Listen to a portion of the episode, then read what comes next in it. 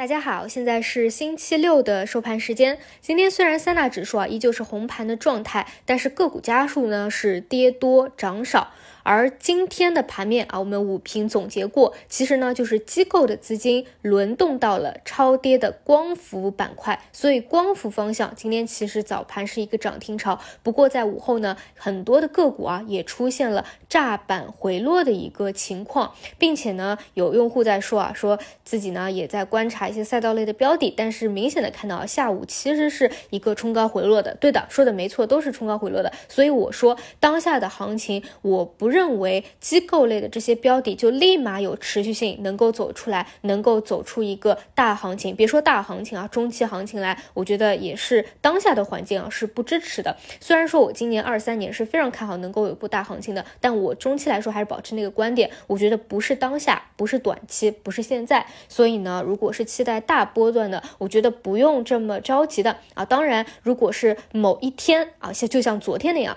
啊，北上资金啊或者机构明显。的去打了一些非常底部的标的，那你当然是可以去做一个跟随的动作的。就比如说像宁德时代，好了，我昨天就是拿宁德举例，对吧？虽然今天也是明显啊日内一个冲高回落，但是日内明显还有五个点的一个冲高，对吧？那你想做短线，那你今天就可以冲高走。你如果觉得它有价值啊，就直接中线去看，那你拿着不动去再去耐心的等一等，我觉得这些都没有什么问题。但是唯一不能做的什么呢？就是你看到啊，今天机构轮。动到这个板块了，然后你去追一些。其实已经反弹一个小波段的那些个股，就是你哪怕要做，也都是做那种底部第一根阳线起来的。因为现在的行情，因为没有很好的轮动性，而且我说过，其实市场是比较割裂的。你看，我们拿元旦做一个分界岭的话，其实元旦前题材的方向是相当的火热啊，对吧？我们当时在看消费复苏，后来呢在看数字经济啊，包括数字经济的第一天也非常火热，然后后面呢就分歧了几天啊，包括今天都是分歧，暂时没有强势回流的一个。情况，但是这一周普遍来看啊，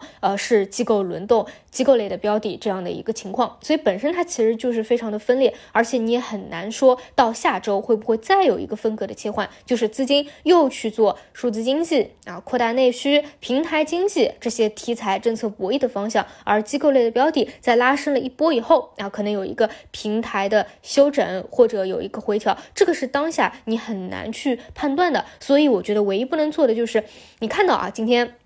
机构去打光伏了，但是你想什么呢？你想去追涨一些已经有。一定的小小的涨幅的那些光伏的标的，比如说光伏的电站啊，比如说 POE 胶膜这些呢，其实是前期我就讲过比较逆势的啊，其实已经积累了一小段涨幅的。但你今天如果去追高，很容易出现什么情况？就是冲高回落的一个走势啊，就是这个道理和原因啊。所以，嗯，这两天哪怕你有想啊有这个顺势而为，对吧？跟着机构做的，也一定要去注意这一点，好吧？包括到下周，我觉得也是一样的，因为我从短期的角度。并不能判断机构，嗯，每天轮一个，每天轮一个，要轮几天，对吧？可能呃下周一又轮了一个科技类的方向，下周二又换了一个方向啊，直到全都呃差不多轮了一遍啊，这也是有可能的。但是一定要记住这样的一个准则，好吧？那么题材的方向，今天午后消费的方向可以看到明显的有拉升和回流，比如说呃。今天开盘还一第一字跌停的这个桂发祥，对吧？从地板上拖了起来啊，甚至一度是去冲板的。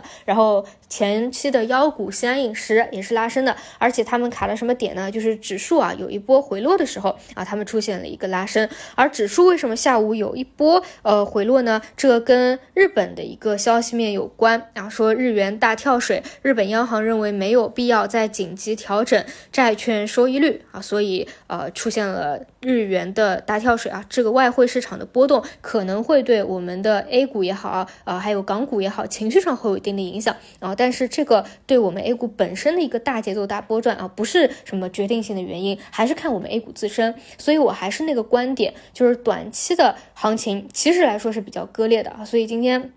一个用户刚才跟我呃交流沟通的时候，也在说，其实觉得当下的行情难做。哎，看上去这一周指数涨了几天，但是谁做谁知道，对吧？它还是有一定的难度性的，就是因为现在不是真正的那种大盘或者某一个板块在走主升浪，你有这样的感觉是正常的，因为就是轮动，轮动你就不能去瞎追高，对吧？除非第一天第一根阳线起来啊，所以呃下周的行情可能又有面临一些风格上啊或者板块层面的一个切换啊。也都很正常啊，这个大家还是要去注意一下的。我个人认为，呃，真正的大行情还要一段时日，好吧？以上就是今天做的一个复盘节目，然后我们就周末或者下周一再见啦。